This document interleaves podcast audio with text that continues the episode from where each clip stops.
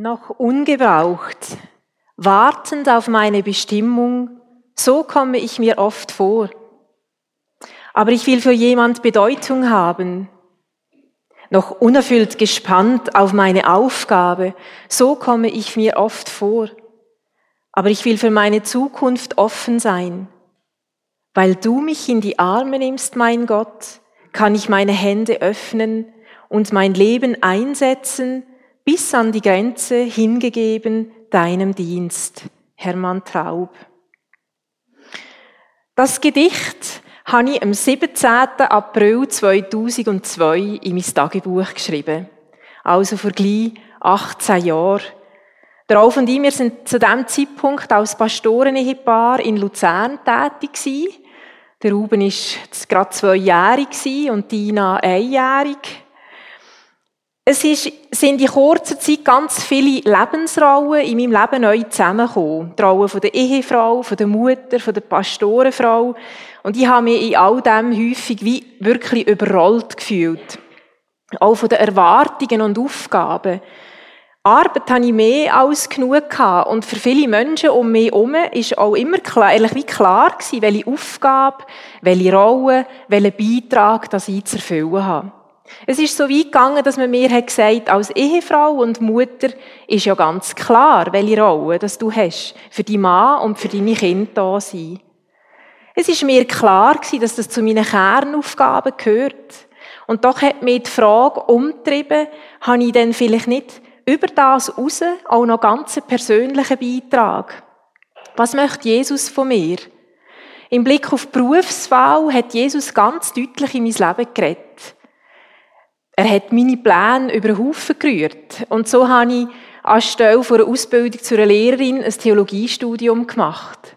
Und beim Rolf war es eigentlich noch krasser. Er hat gerade die Meisterschule zum Optiker abgeschlossen wo Gott ihm gesagt hat, er soll das alles aufgeben und auch Theologie studieren. Und so sind fünf Jahre gekommen, wo wir beide Theologie studiert haben, geheiratet haben, eine Familie gegründet haben. Und am Ende vom Studium bin ich vor lauter verschlossenen Türen gestanden. Durch das, dass ich Ralf Seefrau war und sein Weg ist weitergegangen, ist meine auch mit weitergegangen irgendwie. Und gleich hat mich die Frage nicht Jesus, losgelassen, Jesus, was soll das? Wieso sagst du mir, dass ich Theologie studieren soll, wenn ich nachher doch gleich nur vor verschlossenen Türen stehe? Das hat uns auch als junge Familie unter anderem in finanzielle Engpässe gebracht. Ich habe vieles nicht verstanden und bin entsprechend enttäuscht. Das trotz all dem Guten, wo Gott in mein Leben gelegt hat. Und so ist es eben dann zum Wochenende gekommen, das Wochenende, wo ich euch das Gedicht davon gezeigt habe. Der Rolf hat gespürt, dass ich Zeit brauche, für ein paar grundsätzliche Fragen mit Gott zu klären. Und so hat er mir dann ermöglicht, dass ich auf Emmet können, ein Wochenende. Mit im Gepäck sind durchgeschaffte Persönlichkeitsbücher gewesen, Auswertungen von Gabentests, Bibel und mein Tagebuch. Und die ganz grosse Frage, was ist meine Bestimmung? So habe ich das dort ins Tagebuch geschrieben. Was will Jesus von mir? Wie soll es weitergehen? Möchte Jesus, dass ich neben meinen Aufgaben als Ehefrau und Mutter und der ehrenamtlichen Mitarbeit in einer christlichen Gemeinde noch etwas anderes mache? Oder liegt es an mir, alles genau so zu akzeptieren, wie es ist? Was ist mein Beitrag? Was ist dein Beitrag? Entdeck dein Beitrag. Das ist das Thema von heute Morgen. Mir ist in der Vorbereitung einfach wichtig geworden, dass ich ein Stück Weg mit euch teile, wo ich selber mit dem Thema gemacht habe. Nicht um mich im Mittelpunkt zu stellen, sondern um euch einfach Anteil zu geben an diesem Ringen, in dieser Frage. Im Wissen darum, dass jeder von euch, jede von euch ihren eigenen Weg mit dieser Frage muss finden. Die Beitrag ist wichtig, weil das Königreich von Gott sich nur so in dieser Welt ausbreiten kann. Der allmächtige Gott hat problemlos eine Sonderdelegation von Engeln damit beauftragen, sich um sein Reich in dieser Welt zu kümmern. Aber er hat sich dafür entschieden, dass er sein Reich durch dich und durch mich sichtbar werden Bist du parat, deinen Teil dazu beizutragen? Oder stehst du vielleicht am gleichen Punkt, wo ich vor rund 20 Jahren bin gestanden, wo ich einfach nicht gewusst was Jesus von mir möchte? Es sind vor allem zwei Gleichnisse, wo Jesus über unseren persönlichen Beitrag zu seinem Reich redet. Und ich habe mich entschieden, dass wir beide anschauen, weil sie zusammen ein vollständigeres Bild geben. Aus Zeitgründen ist es natürlich nicht möglich, dass ich auf alle Feinheiten von diesen Gleichnissen eingehe. Mein Schwerpunkt liegt mehr darauf, dass ich gewisse Zusammenhänge aufzeige und Prinzipien herausstelle, die für unser Leben von Bedeutung sind. Wir werfen in einem längeren Teil einen Blick auf das Gleichnis der anvertrauten Talent und kommen dann im Schlussteil noch zum Gleichnis der Arbeiter im Weinberg. Dazu gehört auch die Bibelstelle, die ihr auf der Einladungskarte hatten. Schauen wir uns jetzt das Gleichnis den anvertrauten Talenten an. Man kann das nachlesen in Matthäus 25, in den Versen 14 bis 30. Mit dem Himmelreich ist das wie mit einem Mann, der auf Reisen ging. Er rief seine Diener und vertraute ihnen sein Vermögen an. Dem einen gab er fünf Talente Silbergeld, einem anderen zwei, wieder einem anderen eines, jedem nach seinen Fähigkeiten – dann reiste er ab. Sofort begann der Diener, der fünf Talente erhalten hatte, mit ihnen zu wirtschaften. Und er gewann noch fünf dazu. Ebenso gewann der, der zwei erhalten hatte, noch zwei dazu. Der aber, der das eine Talent erhalten hatte, ging und grub ein Loch in die Erde und versteckte das Geld seines Herrn. Nach langer Zeit kehrte der Herr zurück, um von den Dienern Rechenschaft zu verlangen. Da kam der, der die fünf Talente erhalten hatte, brachte fünf weitere und sagte, Herr, fünf Talente hast du mir gegeben. Sieh her, ich habe noch fünf dazu gewonnen. Sein Herr sagte zu ihm, Sehr gut. Du bist ein tüchtiger und treuer Diener. Du bist im Kleinen ein treuer Verwalter gewesen. Ich will dir eine große Aufgabe übertragen. Komm, nimm teil an der Freude deines Herrn. Dann kam der Diener, der zwei Talente erhalten hatte und sagte, Herr, du hast mir zwei Talente gegeben, sieh her, ich habe noch zwei dazu gewonnen. Sein Herr sagte zu ihm, sehr gut, du bist ein tüchtiger und treuer Diener. Du bist im Kleinen ein guter Verwalter gewesen. Ich will dir eine große Aufgabe übertragen. Komm, nimm teil an der Freude deines Herrn. Aber der, der ein Talent erhalten hatte, gab nur das eine zurück und sagte, Herr, ich wusste, dass du ein strenger Mann bist. Du erntest, wo du nicht gesät hast und sammelst, wo du nicht ausgestreut hast. Weil ich Angst hatte, habe ich dein Geld in der Erde versteckt. Hier hast du es wieder. Sein Herr antwortete ihm daraufhin. Du bist ein schlechter und fauler Diener. Du hast doch gewusst, dass ich ernte, wo ich nicht gesät habe. Und sammle, wo ich nicht ausgestreut habe. Hättest du mein Geld wenigstens auf die Bank gebracht, dann hätte ich es bei meiner Rückkehr mit Zinsen zurückerhalten. Warum nehmt ihm das Talent weg und gebt es dem, der die zehn Talente hat? Denn wer hat, dem wird gegeben. Und er wird im Überfluss haben. Wer aber nicht hat, dem wird auch noch weggenommen, was er hat. Werft den nichtsnutzigen Diener hinaus in die äußerste Finsternis. Dort wird er heulen und mit den Zähnen knirschen. Da die inhaltlichen Eckdaten von dem Gleichnis nochmal im Überblick. Der reiche Mann, wo ins Ausland gereist ist, der steht für Jesus. Es geht um die Zeit zwischen Himmelfahrt und Wiederkunft. Ein Talent steht für eine griechische Münzwährung. Das ist eine abzählte Anzahl von Silbermünzen gewesen. Und der Begriff steht im übertreiten Sinn auch für menschliche Talente, von Gott anvertraute Fähigkeiten und geistliche Gaben. Der reiche Mann hat sein ganzes Vermögen an seinen Knecht verteilt. Er hat sie aufgefordert, damit zu handeln. Zwei haben den Betrag verdoppelt Einer hat ihn vergraben. Die ersten beiden werden belohnt, der dritte, der verliert alles.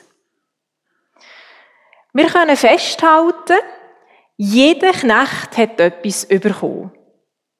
Nicht jeder hat gleich viel bekommen, sondern, wie es steht in der Bibel, jedem ist nach seinen Fähigkeiten gegeben worden. Matthäus 25, Vers 15. Das Anvertraute ist mit dem Auftrag verbunden das, was sie bekommen haben, nicht nur zu bewahren, sondern weiterzuentwickeln. Zu vermehren. Der reiche Mann war überaus grosszügig und auch vertrauensvoll.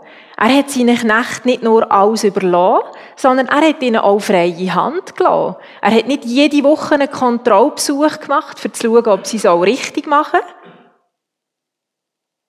Er hat ihnen sein Vertrauen geschenkt. Aber es ist ihm auch nicht egal was sie machen. Weil eines Tages ist er wieder gekommen und hat wissen, was jetzt jeder mit dem gemacht hat, wo ihm geschenkt wurde. Wir sehen dann am Ende, dass ihr Verhalten hat Konsequenzen hatte. Die ersten beiden werden für das gelobt, dass sie das, was ihnen ist anvertraut wurde, vermehrt haben. Es hat aber keine Rolle mehr gespielt, wie viel das, war. Sondern einfach die Tatsache, dass sie sind treu waren und dass Jesus hat gesagt, jetzt kann ich dir mehr anvertrauen in meinem Reich. Wichtig ist mir der letzte, der dritte Knecht. Der dritte Knecht, der ist nicht für mangelnden Erfolg gestraft worden, sondern er hat Konsequenzen von seinem Ungehorsam getragen. Er hat nicht gemacht, was ihm ist aufgetragen wurde. Es wird deutlich in seiner Ausrede, dass er ganz ein falsches Bild von seinem Herr hatte. Man sieht, er hat ihn eigentlich gar nicht kennt. Er hat gar nicht verstanden, um was dass es geht.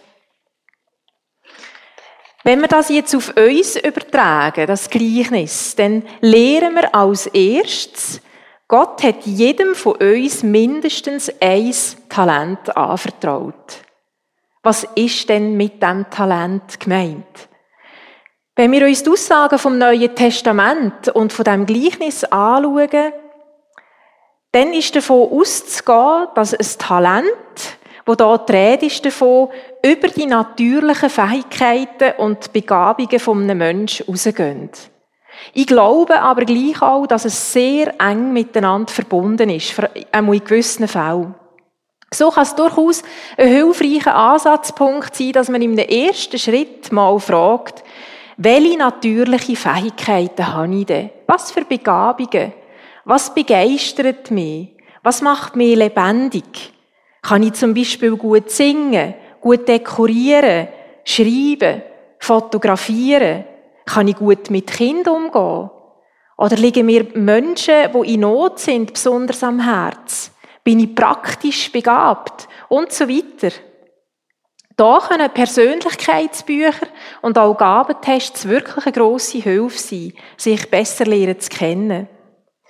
Wenn wir uns für ein Leben mit Jesus entscheiden und der Heilige Geist in uns Raum nimmt und durch uns wirkt, dann bin ich überzeugt, dass er auch natürliche Fähigkeiten, die wir haben, zu seiner Ehre brauchen kann. Allerdings oft so, dass wie eine neue Dimension dazukommt, wo sich unsere Kontrollen entzieht. Gott fordert uns mit Aufträgen oder Aufgaben heraus, dass wir mutige Schritte wagen. In ein Gebiet, wo wir uns einfach rein natürlicherweise gar nicht zutrauen würden. Nur weil er stört, wo wir Jesus unser Vertrauen schenken müssen, wo wir merken, das ist viel grösser als das, was ich mir zutrauen würde. Er stört, entsteht eigentlich Raum für Gottes Wirken. Die Randbemerkung, dass jedem nach seinen Fähigkeiten ist gegeben wurde, könnte man vielleicht auch so verstehen, dass geistliche Begabungen oft Hand in Hand mit natürlichen Fähigkeiten gehen. In 1. Korinther 12 ist wiederholt von geistlichen Gaben die Ich möchte euch gerne ein paar Verse vorlesen aus dem Kapitel, einfach um euch eine Idee zu geben, um was sich denn bei so geistlichen Gaben könnte handeln. Das ist nicht eine abschließende Auflistung, sondern es sind einfach ein paar Beispiele. 1. Korinther 12, 7 bis 11 lese ich. Jedem von uns wird eine geistliche Gabe zum Nutzen der ganzen Gemeinde gegeben. Dem einen wird durch den Geist die Fähigkeit geschenkt, Einsichten in Gottes Weisheit weiterzugeben. Der andere erkennt und sagt mit Hilfe desselben Geistes, was in einer bestimmten Situation zu tun ist. Einem Dritten wird ebenfalls durch denselben Geist ein besonderes Maß an Glauben gegeben und wieder ein anderer bekommt durch diesen einen Geist die Gabe, Kranke zu heilen. Einer wird dazu befähigt, Wunder zu tun, ein anderer prophetische Aussagen zu machen, wieder ein anderer zu beurteilen, ob etwas vom Geist Gottes gewirkt ist oder nicht. Einer wird befähigt, in Sprachen zu reden, die von Gott eingegeben sind, und ein anderer das Gesagte in verständlichen Worten wiederzugeben. Das alles ist das Werk ein und desselben Geistes und es ist seine freie Entscheidung, welche Gabe er jedem Einzelnen zuteilt. Dann kommt der Teil, wo die christliche Gemeinde mit dem menschlichen Körper verglichen wird. Und dann lese ich nachher noch einen Vers, den Vers 28 aus 1. Korinther 12. Gott hat in der Gemeinde allen eine bestimmte Aufgabe zugewiesen. An erster Stelle sind die Apostel zu nennen, an zweiter die Propheten, an dritter die Lehrer. Weiter gibt es die, die dazu befähigt sind, Wunder zu tun, oder denen die Gabe des Heilens geschenkt ist, oder die imstande sind, praktische Hilfe zu leisten oder Leitungsaufgaben zu übernehmen, oder die in Sprachen reden können, die von Gott eingegeben sind. Das einfach ein paar Beispiele. Wir sehen aber auch in diesem Gleichnis, dass Gott nicht nur jedem von uns mindestens ein Talent anvertraut hat, sondern dass er uns auch auffordert, das Talent einzusetzen.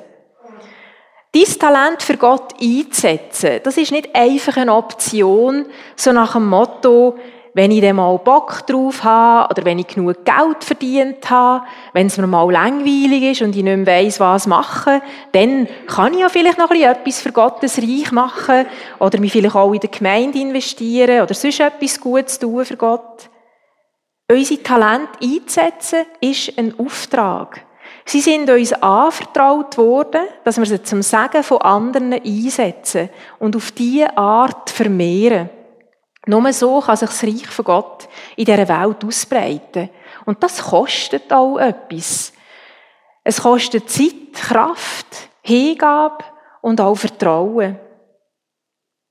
Ich möchte an dieser Stelle nochmal zurückblenden auf das Wochenende der Stille, das ich im April 2002 hatte. Wo ich von Gott enttäuscht war, weil ich seine Führung nicht verstehen konnte und das hat mich auch komplett gelähmt. Ich war völlig passiv. Ist mir eine Szene aus dem Gleichnis durch den Kopf gegangen. Und es hat mich mit ins Herz getroffen. Und zwar war es der Moment, nachdem der reiche Mann, der Herr, alles verteilt hat und ihnen hat gesagt, dass er jetzt weggeht und dass sie sollen handeln mit dem, was er ihnen übergeben hat. In Lukas 19 gibt es ganz ein ähnliches Gleichnis. Und auch dort ist Knechten eine Anzahl Silbermünzen anvertraut worden und dort steht ausdrücklich der Satz, handelt damit, bis ich wiederkomme. Und dieser Satz ist mir dort plötzlich vor Augen gestanden, in dieser Situation. Es ist mir bewusst worden, wie, wie falsch mein Denken in diesem Moment war, dass ich Gott in meiner Unzufriedenheit vorgeworfen habe, nicht so zu handeln, wie ich das mir vorgestellt habe meine Idee, vielleicht von gewissen Türen, die er dann hat sollen die hat mich so in Beschlag genommen, dass ich fast blind geworden für das Gute, was er alles in mein Leben hineingelegt hat. Mir ist in dem Moment neu bewusst worden, wie viele kostbare Sachen Gott mir anvertraut hat. Eine Familie, Beziehungen, Aufgaben, Leidenschaften, Begabungen. Und es ist mir bewusst worden, dass in meiner Verantwortung liegt, das, was mir anvertraut ist, aktiv einzusetzen und weiterzuentwickeln. Es ist mir bewusst worden, dass der Bau nicht bei mir, äh, nicht mal, der Bau bei mir liegt, so wollte ich sagen, und nicht bei Gott. Weil das ist meine Haltung. Gott, mach doch jetzt. Du doch einen Brief vom Himmel schicken und mach mir eine Tür auf und so. Das ist mir dort wirklich eingefahren. Und das ist das auch, was ich heute Morgen dir möchte zusprechen. Der Bau liegt bei uns. Jesus hat alles gemacht, was überhaupt möglich ist. Er hat gar nicht mehr machen können als das. Uns das übergeben. Und jetzt sind wir aufgefordert zu handeln. Das, was uns geschenkt ist, nicht nur zu bewahren, sondern auch zu vermehren. Das Ergebnis von meinem Wochenende hat so ausgesehen. Ich habe mein Lebensherz gezeichnet. Ich habe es dann daheim auf einer Pinnwand gebastelt. In der Mitte, so im Kern, ist so wie meine Verantwortung für die Familie als Mutter und Ehefrau. Und ich habe dort gemerkt, aufgrund von all diesen Sachen, diesen Tests und meinen Leidenschaften, dass es wie drei Bereiche braucht in meinem Leben, wo auch Gott mir gegeben hat und wo ich merke, wenn ich dem nachgehe, kann ich wie ein Stück einem Beitrag nachgehen, wo ich wirklich den Eindruck habe, er hat mir den gegeben. Das war der Bereich vom Schreiben, der Bereich der Musik und vom Lehren. Und wie gesagt, es ist jede Tür aus meiner Sicht zu. Und ich habe das daheim auf einer Pinnwand bastelt mit dem Vorsatz, dass ich kleine Entscheidungen treffe für jeden von diesen Bereichen. Musik war, dass ich habe, sind einfach am Schluss vier Briefe gewesen. Ich habe mich entschieden, dass ich nochmal Gesangsunterricht nehmen möchte. Beim Lehren habe ich mal an eine Frauenfrühstücksvereinigung geschrieben, ob es vielleicht irgendjemand die Möglichkeit gäbe, noch ein Referat zu haben oder so. Oder mich überhaupt einfach erkundigen. Und beim Schreiben habe ich irgendwie mal, das weiss ich nicht mehr recht, noch ein kleines Textchen, oder ich weiss es auch nicht mehr. Ich habe gemerkt, es ist an mir, liegt an mir, aktiv zu werden. Ich kann mich nicht beklagen, dass Gott nichts macht, während ich einfach passiv da bin, mit all dem vielen, was er mir doch schon geschenkt hat. Und wenn ich heute zurückschaue auf das, was Gott geschenkt hat in diesen letzten Jahren, dann fehlen mir eigentlich fast Worte.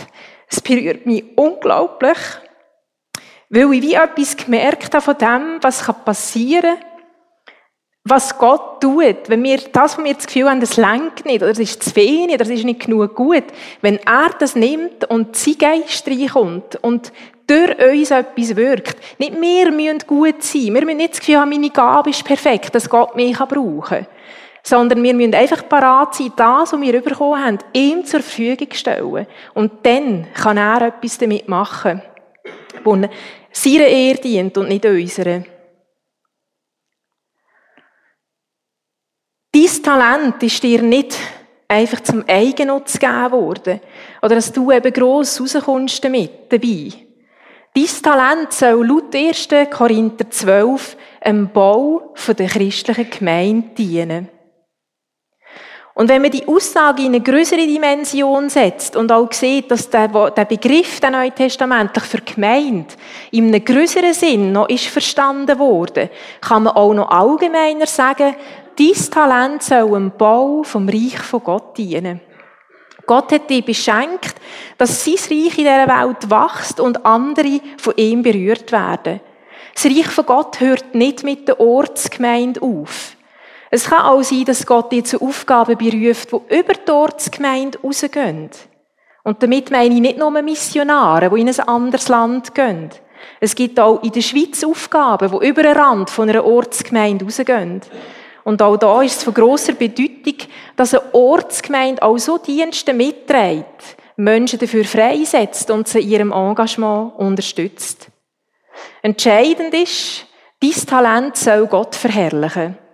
Jesus soll durch dich rausscheinen, aufleuchten in die Welt hinein. Und noch ein letzter Gedanke da dazu. Das hat Maya schon sehr schön auch angetönt. Bist dir bewusst, dass der Satan alles wird dran setzen, dass du dein Talent nicht für Gott einsetzt? Er wird dir einflüstern, deine Gabe ist nicht genug gut. Schau, Susi und der Manfred, die können das viel besser als du. Es geht gar nicht um die Frage, ob jemand etwas besser kann als du. Es geht nur darum, dass du parat bist, dein Beste für Gott zu geben. Der Satan will, dass du Zweifel und Ängste in dir Raum gibst. So wie der dritte Knecht. Er setzt alles daran, dass du ein falsches Bild von Gott hast. Dass du denkst, er ist böse und wird mich sowieso noch bestrafen, wenn ich es nicht gut mache. Er setzt alles daran, dass du nicht länger glaubst, dass es Gott gut mit dir meint.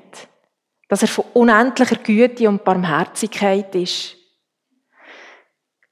Mit seinen Gleichnissen hat Jesus den Jünger immer einen bestimmten Aspekt erklären Sie sind so eine Art wie verschiedene Puzzleteile. Und wenn wir sie zusammenfügen, gibt es ein vollständigeres Bild. Und das finde ich total wichtig, weil sonst kann man eigentlich so ein Gleichnis Fragen aufwerfen. Jetzt da zum Beispiel, sind denn die mehr wert, die mehr bekommen haben? Oder die Angst, bin ich vielleicht der unnütze Knecht, oder? Ich bin ja auch nicht so aktiv in der Gemeinde. Wird meine Leistung denn länger? Oder wird mich Gott vielleicht verstoßen? Und genau auf diese Frage ist jetzt das andere Gleichnis von den Arbeiter im Weinberg eine grosse Hilfe. Darum möchten wir uns auch jetzt das noch anschauen. Es ist nachzulesen in Matthäus 20, 1 bis 16. Du weißt, wir haben alles verlassen und sind dir gefolgt.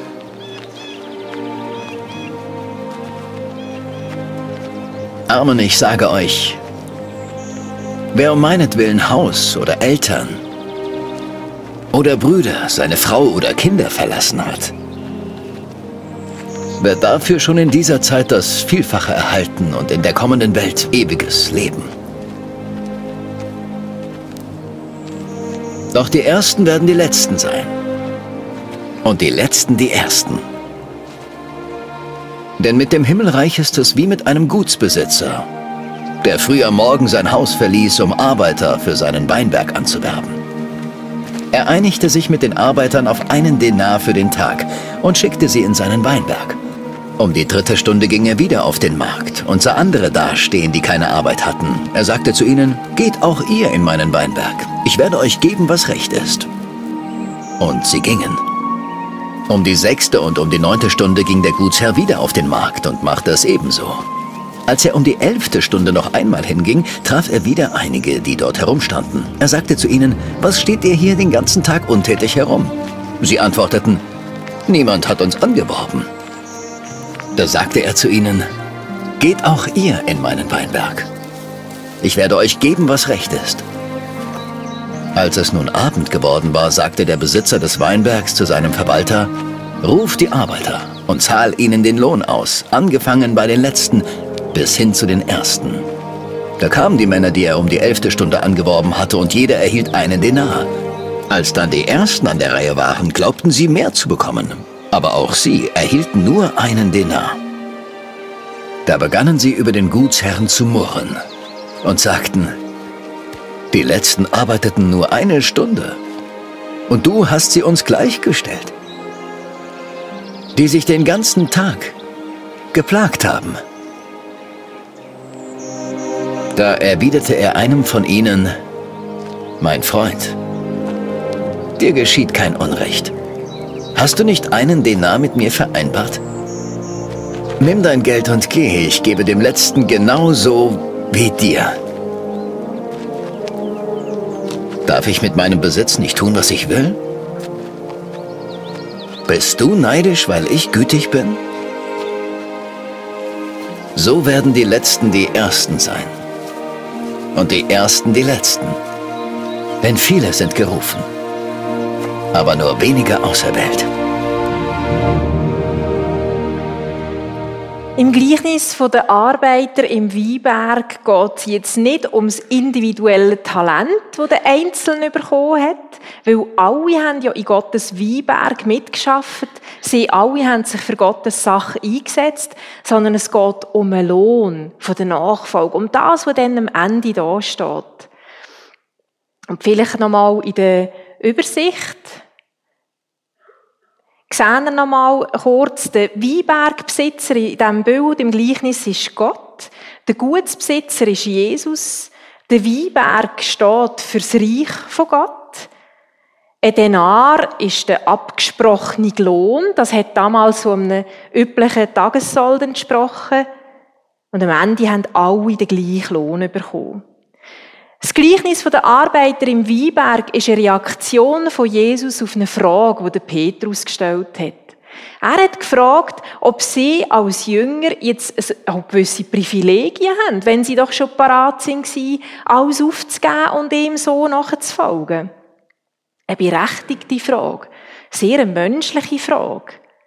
In Krisenzeiten haben der Ralf und die uns manchmal auch gefragt, was hat uns das jetzt gebracht, dass wir uns auf diese Art und Weise für Gott eingesetzt haben und oder auf einiges verzichtet haben? Sind wir darum wegen dem jetzt zu kurz gekommen?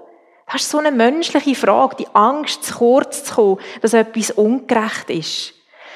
Der Weinbauer geht im Ganzen viermal auf den Marktplatz und heuert viermal Arbeiter für seinen Weinberg an. Umgerechnet haben die ersten am 9 Uhr am Morgen gestartet, die zweiten am Mittag, die dritten am 3 Uhr am Nachmittag und die vierten am 5 Uhr. Eine Stunde später, am 6 Uhr, ist abgerechnet worden.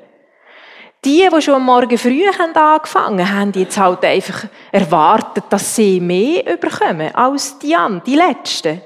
Aber auch sie haben nur einen Denar bekommen. Das hat sie geärgert, weil sie haben doch so viel härter geschafft als die Letzten. Ist das nicht unfair? Das ist die Frage. Ist es nicht unfair, dass ein Mensch, wo Jesus ganz kurz vor seinem Lebensende in sein Herz aufnimmt und eigentlich gar nicht mehr in der Lage ist, irgendetwas Grosses, einen Beitrag fürs Reich von Gott beizusteuern, dass der am Ende den gleichen Lohn bekommt wie ein Mensch, der schon ganz früh sein Leben in Dienst von Gott stellt und auf vieles verzichtet. Das geht doch nicht. Und wie das geht, das Gleichnis zeigt, Gott rechnet anders. Sollen wir uns ärgern und neidisch sein, weil er so gütig ist? Das ist die Frage, die er selber aufwirft, weil er so großzügig ist. Letztlich werden wir alle allein durch Gottes Gnade gerettet. Das ist unser Lohn. Dass wir einig in Ewigkeit können bei Jesus sein in seiner Gegenwart sein, dass wir das Königreich können erfahren in seiner ganzen Fülle und Schönheit. Gott gibt seine guten Gaben, seine Gnade so, wie es ihm gefällt. Und wir haben gesehen, dass eben sogar die Gaben unterschiedlich verteilt sind. Und auch da können wir manchmal fragen, ist das nicht unfair? Jede Gabe ist ein Geschenk von Gott und Ausdruck von seiner Güte. Und letztlich dient es unserer Gemeinschaft, dass wir nicht alle die gleichen Gaben haben. Es ist ein Segen. Da sind wir herausgefordert, uns nicht neidisch zu vergleichen sondern uns gegenseitig zu unterstützen und auch zu fördern, Mut zu machen, unseren Beitrag zu leisten. Letztlich schaffen wir im gleichen Weinberg, in Anführungszeichen, für die gleiche Sache, für den gleichen Herr und König. Es geht nicht um unsere Ehre, es geht um seine Ehre. Es geht darum, dass wir dem König dienen, weil wir überwältigt sind von dem, was er uns geschenkt hat. Nicht, weil wir uns verpflichtet fühlen und mühen. Das wäre ein falsches Motiv. Wir können unser Heil nicht mit Leistung verdienen. Es ist nur geschenkt. Und manchmal gibt es aber auch im Leben, das ist mir auch ganz wichtig, Phasen, wo vielleicht der Beitrag jetzt nicht so sichtbar wird für andere Menschen. Vielleicht auch Phasen, die schwierig sind für uns, wo auch Lebensumstände uns wie kleinen Rückzug zwingen, weil uns Kraft fehlt. Es ist mir ganz wichtig, dass du dann nicht denkst, ja, jetzt bin ich ganz schlechter, ganz schlechter Christ. Ich tue ja gar nichts beitragen. Die wichtigste Beitrag in so einem Moment ist, dass du ganz nah im Herz von Jesus bleibst. Dass du mit ihm im Gespräch bleibst. Das ist überhaupt das Beste, der wichtigste Beitrag, was es überhaupt gibt in deinem Leben. Dass du mit dem über deine Zukunft redest, dass du mit dem über all das bewegst, äh, redest, was dich bewegt. Und es wäre auch falsch, wenn wir jetzt vergleichen und schauen, wer macht jetzt was in der Gemeinde. Die machen jetzt nicht so viel und so, die machen viel. Da müssen wir uns immer wieder daran erinnern, dass es auch viele Gaben gibt, die verborgen sind. Eine geistliche Gabe vom Gebet, vom Glauben, die sieht man nicht, wie wenn jetzt ich da vorne stehe. Da müssen wir ganz vorsichtig sein. Und viele machen manchmal eben etwas auch außerhalb der Gemeinde. Da müssen wir ganz auch aufhören, einfach mit dem vergleichen und einander auch eine Art wie bewerten. Zum Schluss habe ich euch hier noch ein Bild von der Maria aufgeblendet. Weil ich habe den Eindruck gehabt, das, was ich hier sage, von diesem Beitrag, das passt wunderbar in die Adventszeit. Die Maria war parat, auf Gottes Geschehen mit ihrem Leben einzusteigen. Advent ist eine Zeit vom Warten, von der Erwartung. Und ich habe mich gefragt, bin ich parat? Oder auch bist du parat, den König in deinem Leben zu empfangen? Bist du parat, ihm Antwort zu geben, wenn er dir etwas für dein Leben anvertraut oder aufträgt? Bist du parat, ihm dein Vertrauen zu schenken und Sicherheiten loszulassen, auch wenn du nicht weißt, was die Entscheidung wird mit sich bringen? Die Maria, das war noch ein junger Teenager, wo das in ihr Leben kam. Und sie hat gesagt, mir soll passieren, wie du gesagt hast, ich bin deine Magd. Habe ich die Bereitschaft, so etwas anzunehmen von Gott, auch wenn ich noch nicht weiss, ob es längt, ob die Sicherheiten, alle die fallen manchmal wie weg. Bist du parat, dass es dir auch etwas darf kosten? Trotz all dem zu sagen, ich bin parat, mich einzulassen aufs Abenteuer mit Gott. Ich bin parat, ein Teil von seiner Geschichte zu werden. Ich möchte mit Teil zum Bau von diesem einzigartigen Königreich beitragen. Ich schließe mit einem Gedicht von Andrea Schwarz und das Gedicht hat den, den Titel Gabenbereitung. Geben, was wir haben. Eine Münze, einen Geldschein, ein wenig Zeit, eine Idee, meine Kreativität, handwerkliches Geschick, eine Tüte Weihnachtsplätzchen, eine Kerze, einen Kinderwagen, Geben, was wir sind, meine Hoffnung und meine Traurigkeit, meine Zärtlichkeit und meine Einsamkeit, meine Wut und meine Liebe, meine Begeisterung und meine Müdigkeit, meine Sehnsucht und meine Träume. Geben, was wir haben, geben, was wir sind. Und es zum Altar bringen und es vor Gott bringen, damit es gewandelt werde damit meine Sehnsucht zum Aufbruch wird, meine Wut zum Tanz, meine Trauer zur Hoffnung, meine Müdigkeit zum Engagement, meine Einsamkeit zur Liebe. Geben, was wir haben, geben, was wir sind, damit ich gewandelt werde.